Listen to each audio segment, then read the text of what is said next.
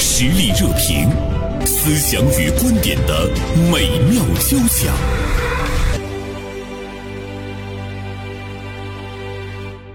今天我们来关注一下《大连晚报》名笔视线的执笔人江云飞写的一篇文章，文章的题目呢是“过界的乐呵不该提倡”。那么这里面提到的这个过界究竟是在哪一方面过界呢？其中也会给我们每一个人提出呢一些这个警示啊。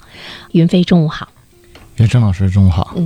同时呢，今天我们还请到了大连市平安志愿者协会槟城卫士西港分队的王宇东队长。王队长，中午好。袁正老师你好，江主任好。啊，看到王队长这个晒得黑黑的啊，我觉得 这个夏天没有少忙 活。那么云飞是不是见到了或者是经历了一些什么样的事情，让嗯刺激了你一下？完了你就是想到了这个过界是吧？前两天呢，陪着外地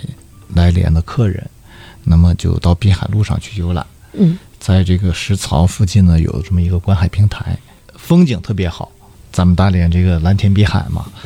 呃，当然嗯看的这个过程当中，这个一扭头，嗯发现这个边上的这个悬崖峭壁上，哎呦，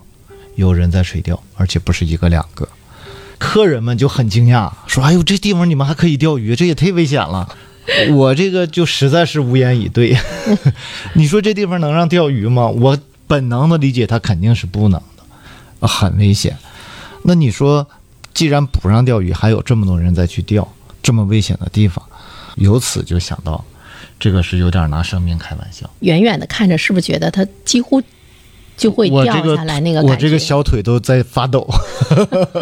这个对于云飞来说呢是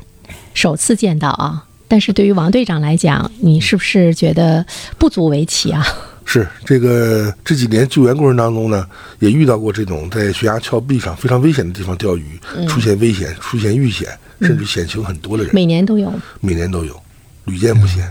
还接到这样的警情去处置，比如说因为钓鱼出现的一些意外情况，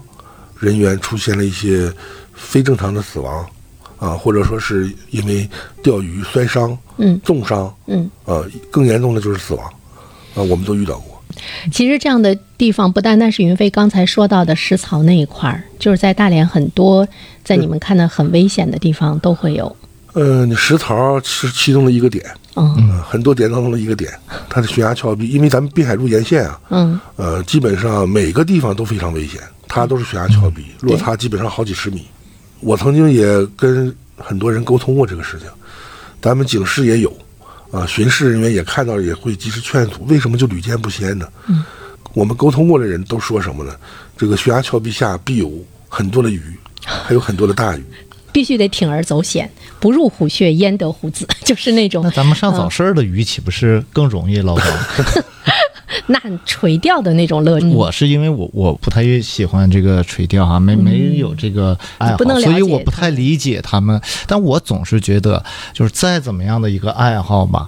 你总不能拿生命开玩笑吧？再说我们大连，我我怎么隐约记得，我们也有很多开放的可以钓鱼地方，好像在东港都有设置你的、这个。没听王队长说嘛？钓鱼啊点儿那个地方的鱼少，而且呢鱼还没有那么肥，只有是、哦就是人迹罕至的地方，那就出海坐船出海去海钓好了。那还得花钱。呃，对， 啊，那那么王队长就是这些在悬崖上呃去垂钓，然后不小心出现危险，那么你们去救很容公易益呗？公益救援，我们都是免费的救援。呃，很容易吗？哎呀，我可以举个例子，在燕窝岭，应该是在两三年前的事情，有一个体重在三百斤上下的一个男性钓鱼，然后呢，也是因为失足一个意外掉下去了。他当时已经是重伤了，没有没有直接出现生命危险，嗯但是是重伤，因为那个地方没有人，也没有人帮他报警或者是求助。嗯，后来呢，也是被一个上这儿钓鱼的人看到了，然后打了幺幺零报警。嗯报警之后呢，我们就接到这个警情，我们就过去了。当我们过去之后呢，这个男性呢也是意外的溺水死亡了。因为什么？因为他当时是重伤，动不了，没有人能够去施救。然后水涨潮了之后呢，就出现了溺水死亡。呃，我们为了把这个人从这个礁石底下、海滩的底下直接带上来呢，大概是出动了二十多个人，花费了大概能将近三个小时，嗯非常非常费劲。对他那个些地方本来就是就很陡很危险，对很陡。对，嗯上下非常难，就是为了给这个怀疑人逝者的这个尊严嘛对。所以说，我们把他遗体给他直接带上来了，用了将近三个小时，二十几个人轮流着干。你说这个钓鱼者，他知道这样的一个结果，为了多钓点鱼，为了钓一些肥硕一点的鱼，结果失去了自己的生命。回头想，他会觉得他肯定不会前去了哈，也会觉得得不偿失对。但是这样的事情对于其他的钓鱼者来讲，能起到特别大的那个警示作用吗？是不是依然会有人前赴后继的去铤而走险？这个，因为我呀对这个垂钓也不是特别爱好，嗯，我们但不是知道为什么那么痴呃迷。但是呢，我我感觉这个对于垂钓者的这种执着的这种信念啊，嗯，呃我挺佩服的。他们甚至于晚上这不睡觉，一大早两三点钟就出海儿或者上哪去钓鱼。钓鱼者的这个信念非常让人佩服，但是我感觉就是选择上一定是相对要选择安全的地方啊、你要是这种危险伴随着你去钓鱼的话，那我认为这个鱼不钓也罢。昨天云飞还跟我讲说，哎，袁生能不能找一个垂钓者进直播间？我想到哪儿去找啊？我也不认识他。 完了，我当时我就想，我开车去东港 看看谁在垂钓，跟他聊一聊。 但是不太了解的人，轻易还不敢请进呢直播间。呃，但是我就在想，比如说我们三个人吧，我们一定呢就有自己也是特别喜欢的一件事情，那种兴趣性质，嗯是不是到了一定的程度的时候，你也是沉迷于其中而不能自拔？别人可能也是表达了一份不理解，我觉得是这样的。嗯那么作为一个成年人吧，啊、你有爱好也好，有这个嗜好也好，嗯都是很正常的。嗯但是他起码有一个基本的判断，就像比如说我们到一个深山老林里、大自然去旅游，我们也想去那些人迹罕至的这个很很奇异的风光的地方，但是你肯定会去考虑一下，这地方我能不能找回来了，我会不会迷路？对，我们会判断这个危险的，因为你对你的行为要负责任，于是你要提前判断一下你这个行为可能造成的后果是什么，这个后果你能否承受。我觉得这就是成年人和未成年人的区别这也是正常人和非正常人之间的区别。啊！不，那你未成年人也是正常人啊。那你说孩子小的时候，我记得我家孩子小的时候，嗯他就总想去碰那个火上的那烧的那个锅，觉得那个东西好像挺有意思。那么你总告诉他，每一次都告诉他，你说你不要去碰那个会烫到你的，嗯他总是不听。后来我说我也不管了，你去碰一下吧，碰了一下，哎呀呀呀，烫着了，他就再也不去碰了。它是不是我们人性中的一种，嗯就是对那种未知的好奇、好奇、刺激？刺激、冲动、对对嗯激情，我们觉得这些情绪都是可以有的，而且他对别人的劝慰呢，他总是觉得不相信，就像你家小孩一样，他一定要去，你是你告诉他但是有多么危险，他一定要去触碰。但是成年人的这种探索也好，这种试错也好，恐怕这个后果就会很严重，很严重。他可能试错的成本就是付出生命了。 王队长，我也想问您一下，就是你们施救的人不一定全都是失去了生命哈，事后跟他交谈，他当时是怎么想的？呃，有也也不在少数，都是后悔不已，深刻的这个认识到哈，这个事情对他们来说危险性有多大。那他当时为什么一定要去那么危险的地方呢？不听劝阻，也不听一些这个警示。嗯，我们唠过这个话题，挺难理解的，就是咱们钓鱼爱好者啊，相对来说爱好会少一些，他对这个钓鱼啊比较执着、哦，啊，偏执了那种。对，对于钓什么样的鱼，能钓到什么样的鱼，他会有一种非常执着的一个想法，就是我一定要在这块钓到什么什么鱼。这个兴趣爱好已经超出了一个我认为正常兴趣爱好的一个范畴了有点像打怪升级哈，啊！对对对，哎，我经常去东港散步哈，晚上的时候，东港的垂钓者他们是没有问题的哈，因为嗯那人家块儿、有设那置块儿的很钓鱼安全点，对对嗯对。我挺佩服他们的，就是他们可以在那儿静置好几个小时，嗯最后呢钓上来一条跟我们的食指吧，这个手指头大小的鱼，之后他们会特别的开心。还有姜子牙坐在那个愿者上钩。河边 都不用钩来钓呢。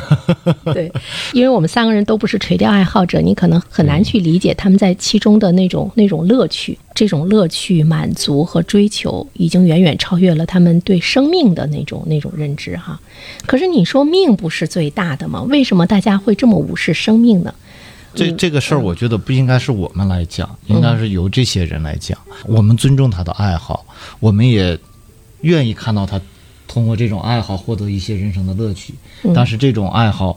是不应该以生命的代价或者这种玩火式的冒险来作为一个一个参陪与衬或者是一个相对应的事物的。可能还有是不是会有这样的感觉？是就因为有王队长他们这样的一些志愿者的存在，他会觉得反正我家二姐有儿救。有吗，王队长？有有吗？ 给我们讲讲。是公益的去救援，但是这是一种社会资源，甚至是一种宝贵的社会资源。这些探险的、冒险的这个钓鱼者，包括我们说到的一些游泳的哈，各种各样的涉险的这样的一些行为，他们背后是有一个依靠，是是对你们的那种依赖和信任吗？说反正有人来给我们救援，呃，这几年做了很多，嗯然后呢，给大家树立了一个非常好的一个信心，嗯，就是我们大连海边是安全的，哦，我们可以随意的畅快的玩儿。嗯，呃，这个其实我我个人感觉这是非常好的一个 现象，说就是明我们大连的救援嗯不错，是吧啊？？对对，但是呢，也也也会有一些人呢忽略了一些问题，嗯比如说，呃，尤其是在恶劣天气的情况下，我们都是凡人，呃，不管是谁，他一定会有反应的时间，对，操作的时间，人和自然是不能抗衡的，我们是不可能抗衡自然力量的。在这种恶劣天气情况下去救援呢，就会遇到层层阻力，甚至于危险。其实给你们也会带来生命的危险。是的，是的，我们曾经救援，就因为救这个上岛的人，因为风浪非常大，给我们船直接从底下豁开了。我天，这也赶巧离着岸边比较近，就大概也就是一千多米，所以说趁着这个浮艇还有气儿，直接快全速开回来。嗯，啊，如果远的话，那我们自身也会遇到危险。如果在海中央，恐怕是的就比较问题比较大。你看我们的听友啊，东方蜘蛛他说，他说我觉得那些冒着生命危险去野外的，如果需要救援得付费，让他们为自己的冒险支付点成本，也许能够阻止一些。无论我们的消防救援还是民间救援，都是免费的，无形中形成了一些人去探险的那个后盾。反正出事儿了，有人管，有人救。这个好像前几年就有过很多这方面的这个呼争吁议讨论。黄山和庐山啊现在都开始收费了，所有的救援。我觉得救援就是应该收费。你说你们这些志愿者们本身还得有时间和精力是，去有一份工作养家糊口，而且你们本身这个工作中都是那种有生命的代价的，它跟其他的那种志愿者，我觉得还是不一样哈、付出的还是挺多的，嗯就是有规矩，就是给他都有警告，他就非得要去冒个险，非得要去试个错。嗯，你说这种哈，确实让人觉得挺可恨的。对，就让他们觉得这种冒险太无成本了，我们天天感受这种。天天感受，嗯，你比如说，现在是旅游旺季，夏天，然后呢，很多人在海里面能够畅快的这个游泳，感受这个清爽的一下。但是呢，他们在玩的过程当中呢，就会对自己的身边的危险和风险就没有去评估，甚至于有的人呢，明知危险，但是他认为，哎，这个地方有救援力量，没有问题的。这个还是挺不能理解的，因为有的时候付出的代价是生命。社会热点，传媒观察，穿透共识，寻找价值，实力热评，谈笑间，共论天下事。王队长呢，也是一年一年的在这个志愿的这个救援中救回了很多人的生命。但是呢，你会觉得有很多血的教训始终不会给人以警醒，是吧？是的，是不是总是很着急、很无奈，拍大腿？ 是吧？是是是，嗯，对，从七月二十二号到现在不足一个月，两起惨祸和一起可怕的事件。一个呢是在七月二十二号，一个车队未经批准从敦煌出发，穿越国家级野骆驼自然保护区，二十六号确认一车四人全部遇难。呃，第二件事儿呢是八月六号，一位广东人向青海省海西州幺幺零报警，他的母亲一行八人自驾去青海火星营地，失去联系二十八个小时。呃，车上有四个老人、两个成年人和两个孩子。第三个事件呢，就是这个八月九号，四川雅安陇西河榆林坝十一位大妈到坝区拍照被洪水冲走，七人遇难。这些事件都让我们觉得有一些不可思议啊，比如说未经批准，比如说我们还看到的是十一位大妈拍照的时候被洪水冲走。王队长，按照你们的经验的话，像这种坝区拍照，它是不是一定是到了违规的区域，被是洪水冲走的可能性会更大一些？百分之百。嗯百分之百。像这种地方呢，它的警示牌儿和提示绝对是充足的，嗯，保证会让每一个进来的人都能看到，上到某个地方是危险的，严禁是到这个地方去的。之所以去呢，肯定那地方风景是非常好的，也是最危险的。就是翻越栏杆儿、翻越这样的警示牌儿的现象，在我们周围也是比比皆是。比如说我们那个滨海路，滨海路上有一段儿看跨海大桥风景特别好的，那那个地方也立了好多牌子。每次我到那个周围去走路的时候，我都会看到很多的年轻人就到那种你一不小心就失足掉下去的地方去拍照，呃，摆各种各样的姿势。想劝解吧，还有点怕被他们骂，所以就心里捏一把汗。嗯、我不知道这个王队长还有云生老师有没有这样一个感觉，呃，你在这个比如说晚上，呃，街道上车很少的情况下，你开车，嗯但是遇到了这个红灯，尽管这个对应的方向上也没有车，但你仍然会停到停止线上，而对不是去闯红灯。是，我觉得为什么会这样，在没有监督的情况下，你也不会去闯呢因为你知道闯了这个红灯的后果是什么，是会被罚款，会被扣分儿。对，你知道这个嗯后果，你你知道肯定是会出现后果的，这个后果你是要担负的。明明是有警示，为什么还要去悬崖上去钓鱼？为什么明明告知你这块儿是野浴浴场，嗯水文条件特别复杂，还有人就要下去？没有代价呀，不守规矩，管不到嘛。如果有一天我们所有的这些警示和劝阻都能像大家遵守这开车遵守红绿灯一样，我觉得这些问题可能就都会得到嗯那引导，在我们的是不是还有空中这种处罚呀？在我们的空中就得不断的有那种无人机的监 控，飞来飞去，监控每一个人的行为，你才能让大家都遵守规则。 就是但是又不可能做到。对，可能是有法律上的这种规范，但同时也有道德伦理上的这种呃规则，嗯可能还需要更多的这种社会舆论等等各方面的，嗯包括你这种正向的引导以及负向的这种惩罚。假如说你去这个悬崖上钓鱼，好，现在我就告诉你，你出现了危险，没有人去救你，你首先你违规了。对吧？或者救你，你要付出高额的成本和代价。你钓上来一条鱼，可能都不够你这个救援力量出动哎，一次的。你说到这儿，我就想到有我们有很多地方，它立的那个牌子，它不会告诉你结果，它只是说对呃有危险，对，禁止什么什么的哈，我觉得后面应该再把那个牌子再加长一点，或者你后面直接说一旦违规没人救你，活该。但是我们又会觉得这太没有人性，又是这个可能是一种公共管理上的一种两难的选择，或者怎么样。嗯但是我倒是觉得，呃，尤其像我们这滨海路沿线的，或者这些景区什么的，嗯，我们作为一个公共产品或者公共服务的提供，它有一部分的责任应该是最大限度的堵住这些这些危险的存在。王队长，你说怎么防止？防不胜防。对，像刚才刚才明飞说那段的时候，突然之间我在反省我自己，我我说我经过的时候该说。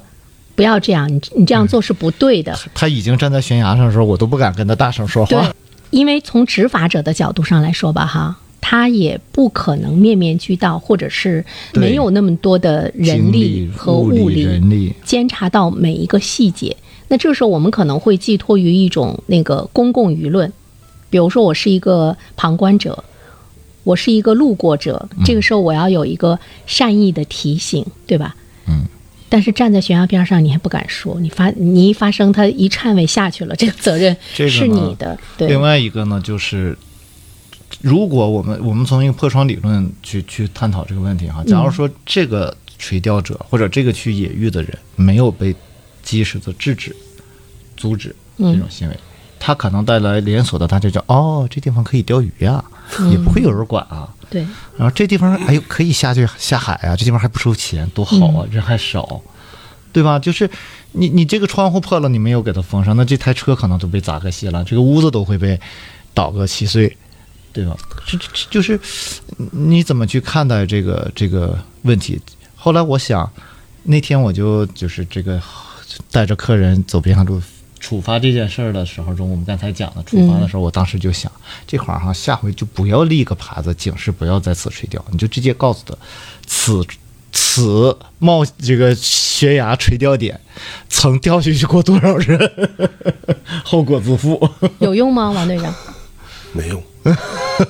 为什么没用？呃，你看，你看啊，就就是刚才，我就突然间想到哪儿了？跨海大桥，啊，对呀、跨大桥不让垂钓。跨海大桥啊就是一直都不让推掉，嗯啊，就是警察开着警车，就去抓去罚，嗯依然还有后续的人前仆后继的上。嗯然后呢，我们也因此呢，这个被他骚扰过。怎么骚扰呢？嗯嗯就会经常接到幺二零指挥中心，这个或者是这这个海上作业中心啊，说有人跳桥。我说啊，完了马上我们就过去了，包括巡警啊、特警啊都过去了。嗯怎么回事呢？啊，后来我们发现了，实际他不是跳桥，他是干啥？钓鱼的。翻过去掉。对，他是要翻跨过过去来，嗯翻过去之后呢，正好它有个落差，大概也就是一米多。看不着了，哎，你当你跳下去那个姿势呢，开车人就以为他要跳桥，嗯所以就报警了。人是好心，这个没毛病的。嗯可是呢，当我们去了之后，发现没有人，就是钓鱼的。嗯然后我说你怎么过去了？我蹦过去了，啊嗯，为什么啊要蹦过去呢？钓鱼要不啊。钓鱼吗？你不怕你也掉下去吗？这个事情我就在想，嗯我们打幺二零，比如家里有老人重病什么的哈，我们打幺二零，幺二零出车是要付费的。然后你冒险去钓鱼，嗯你不遵守这个规则，然后我们去救援竟然是免费的，不是这个理好像有点儿嗯，同样是救命，对啊，同样是救命，有的人是说一句不好听的话是犯贱，自己把自己的命给丢了。它这里面好像涉及到一个我们怎么样去制定一个合理的社会规则，对，嗯、它才能够起到特别大的一种这个警示的作用。但有的时候呢，又会让大家去说，诶，那是不是我们的社会太冷漠了？比如说像，诶，你给钱我就救，不给钱我就不救。伦理的问题，它似乎是无解哈、那王队长，就是从你们施救到现在，你觉得有哪些地方你看到了一些改善和进步，还是你会觉得世风日下，你想要大声疾呼？做这个事情十年了。嗯从刚开始做啊，呃，我们做的很多的是什么呢？就是寻找走失的老人、孩子啊，包括一些这个弱势群体吧。然后从刚开始的每天都有好几起，甚至十起八起，到现在呢，可能一天也没有一起。这个是我非常开心看到的。嗯啊，然后呢，让更多的人呢了解到和知道了，他对于这种家里的家庭的弱势群体，我们应该去通过一个什么样的方式能够关注到啊？因为很多人嘛，时间一久了之后，他就疲态了的一个心态。对啊，但是呢，他毕竟是家人的，家里要失去一个人，那是很大的一件事情，天大的事情。所以说，当这个事情让很多人知道了之后呢，哎，我看到了非常开心啊，这个是越来越少了，这个是让我开就心的事是。这个时候社会公众的那种自发的互相的帮助，对，一传十，十传百，通过网络的那对那种对那种社会大众的救助力量起来了。二一个呢，就是我们一直啊在为这个就市民啊、学校啊，嗯包括一些企事业单位啊，去做一些免费的这个急救知识的培训，哦，这个啊好，经常会遇到好多人说出现一些，比如心梗、脑梗啊，或者是咱简单一点说，现在溺水啊，然后马上你就会看到很多人参与到做心肺复苏急救的这个状态，这个让我看到非常非常棒。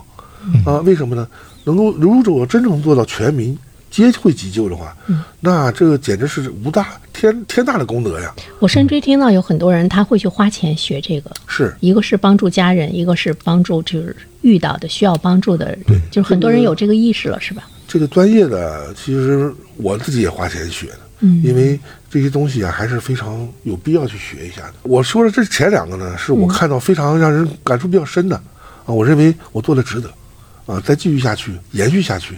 那这这肯定会越来越好。还需要我们再进一步努力的啊，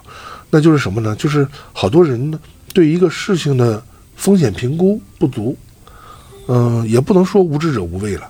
就是对一件事情的蛮性，或者是盲目性、盲从性嗯太重了。他应该呢，就是首先第一呢，我认为做什么事情，先对你要去做的这个事情的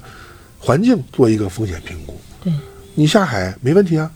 风浪、溜子嗯啊，浪大不大，水下有多少米深呢？然后水下有没有溜子啊？你得保证自己的安全，是吧？你才能畅快淋漓的去玩儿。嗯，如果你去一个陌生的地方，你连基础情况你都不知道，嗯，你下去玩了，那遇到危险谁帮你？谁会帮你？嗯能不能帮得上都是问题。尤其现在这种很多这个外地游客到大连来，他们就是真的是不知情，但是嗯呢，对于大海的这种热爱呢，又使他放松了警惕，嗯所以说每天都会涉险。我们会现在在下一步啊，会做更多的一些宣传，更多的宣传，让更多的人了解到你现场是一个什么样的情况，根据现场的情况来选择怎么去游玩，嗯，而不是盲目的说，哎，这个也行，那个也行，我都可以玩。盲目的去玩就会出现危险。哎，从刚才王队长介绍的这些，我突然间意识到，我们的生活中安全常识的教育、安全意识的教育其实是很缺乏的哈。在随着我们生活水平的提高，我们会看到大家的那种探险的兴趣和探险的精神，其实也在与日俱增。会听到的，比如说遇难者呀，或者是在全世界来说什么样的事件中发生的一些事件中，中国人的身影也会在逐步的增多。其实它也会给我们一个警示，就是我们需要了解的关于安全方面的常识和知识是越来越多，甚至有一些领域你根本就没有涉足到，这是一个学习的过程。对，但是我们就会看到，一方面可能是我们，比如说从学校，从我们自身的这个学习上，比如说云飞，我们反省一下，我们日常中，我们可能有时间我们在刷短视频，可能没有很有意识的去了解一些，甚至于你会觉得我最近又不去哪儿，我了解那些干什么？是两类情况。嗯呃，一类情况呢，是我确实不知道。我们在做旅游攻略的时候，恐怕做的更多的是省钱攻略、 省时攻略啊，但对没有安全攻略。也许有一天，我们像我们去做这种行程攻略、省钱攻略的同时嗯，还会有一份安全攻略的话，可能就会有很多人避免很多危险了。这是一方面。嗯另一方面是，另外一些人是明知山有虎，偏向虎山行。我知道这地方很危险，正是因为危险，所以人少啊，所以鱼肥啊。我更想把它认为就是一种一种麻木，就是我们生活在和平的日子中，我们在安全的状态中生活，已经让你觉得很麻木了。你你会不会有一种误认，王队长？他会认为这种不安全不会降临到我的身上，就他那个侥幸的心理还是很大的。对你这个词儿用的非常好，嗯侥幸。嗯，我认为这个“侥幸”这两个字儿应该很大很大很大，在他心目当中。嗯，他认为，哎，我天天玩儿没事儿的，嗯，不会出什么险情的。他怎么可能降临到我的身上哎？，往我都往去过一百次了，都没对事儿。对对，但也许第一百零一次就出事就儿出了。对对对，对危险就在这里边出现了。就像我现在可能是因为自己参与这个事情，嗯自己脑海当中根深蒂固了，所以我不管是领家人也好，和朋友也好，我去哪之后呢，一定是会对现场进行一个自己内嗯内心当中的一个风险评估。哦啊，如果说哪块儿有危险的话，我会先去把它处理掉。嗯我保证不会让这个危险伴随着我们同步进行，这是不行的。所以说，完全取决于自己。我们在很多的时候其实是会做风险评估的，比如说对你去买房子的时候，现在都会告诉你附近有什么负负面影响，嗯你看到有什么什么什对嗯么，对对你都会了解的很清楚。嗯然后我们这个再说买房这个，你你会考虑这这房价能不能跌什 么？你会做很多风险评估，而恰恰是在这个时候，嗯，在你最应该做风险评估的时候，你却不去做，而它往往涉及到的又是生命，不可挽回的、不可逆的一个代价。对，所以我就觉得那种警示教育、安全教育真的是一刻都不能放松。那袁胜老师讲的这个穿越，这个这个什么罗布泊啊，罗布泊这个野野野骆驼这个保护区，它不就是未经允许吗？也许我我想，呃，可能它如果经过允许，有相应的这个技术保障，嗯，可能这种危险性，我们不能说肯定没有，但可能会大大的降低这种危险性的存在。哎，你们发现没有？它其中涉及到的有一些人，他是冒着生命的危险，他背后来说是不是也跟利益相关。对？所以我们经常会说“鸟为食亡，人为财死”，有的时候嗯他是为了省钱。有的时候他是为了获得更多，比如说为了获得更肥大的鱼；有的时候他是为了省钱，他不走那种寻常的、专业的，逃避一些需要花钱的一些那个事件。最后呢，他是付出了生命。都听过有这种网红的主播去做这种极限的运动，最后出现意外的事故的，当时就已经引起这样的讨论了。为了这个为了流量哎为了流量，变你现去做这种事情，可能是不应该被提倡的。所以我也说，什么事儿都有个边界，你过了界之后，无论你是的你的爱好也好，还是你的利益诉求也好，都是不应该被提倡的。你不管什么时候，你你都要知道你的命是最珍贵的哈。我们我们往往可能是把这个生命放到了你在某种程度上来讲最不珍惜的那样的一个角度上。就像空气一样，我们都知道我们离不开空气，可是谁也没说花钱买空气。王队长，你们在救援的时候，面对这样的不断的重复的出现的一些事情，你们是不是觉得大家对生命的那种认知是需要教育、教育再教育、引导、引导再引导的吗？事儿话是这么话，事儿也是这么个事儿。嗯但是呢，每一次循环呢，当听到说有警情了，什么什么什么原因，嗯同样的事情，又会出现循环的这样我的们也事儿会。义无反顾的赶紧去，因为生命最大，尤其是在海上这种黄金时间很短，如果我们不能第一时间去的话，这个造成的后果是我们不想看到的。你说，我觉得这个王队长说这句话的时候，是还是非常的这个无奈又非常的坚定。又非常的温暖，嗯又非常的温暖。对，其实我觉得它是一个责任的一个问题，就是我们自身要对自己的生命来负责任。对，我们生命从诞生的那一天开始，它自然的那种成长、繁盛、衰落、死亡，它是一个自然的过程。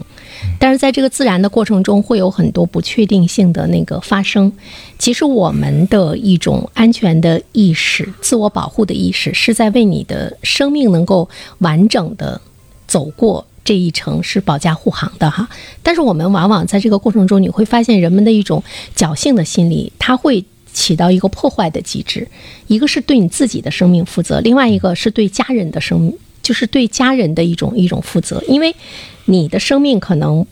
不单单是为你的这个爱好去冒险来付出代价，比如你上有老下有小，这种存在对于他们来讲也是很重要的一种这个支撑哈。但是我觉得我们可能有的时候你会去忘记，所以我就经常会想，什么叫忘乎所以， 什么叫自以为是，时时的都是需要我们就是来提醒的。但人们有的时候他可能是在那种，呃，追求冒险的那种快乐中，他真的是会很忽视这些东西哈，就怎么样让他实时的要感受到你的这个生命的珍贵。